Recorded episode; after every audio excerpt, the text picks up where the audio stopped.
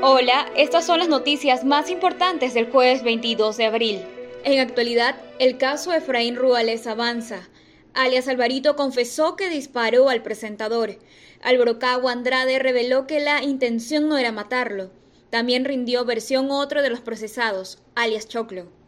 Ambos están tras las rejas. Cuenca podría quedarse sin el servicio de transporte.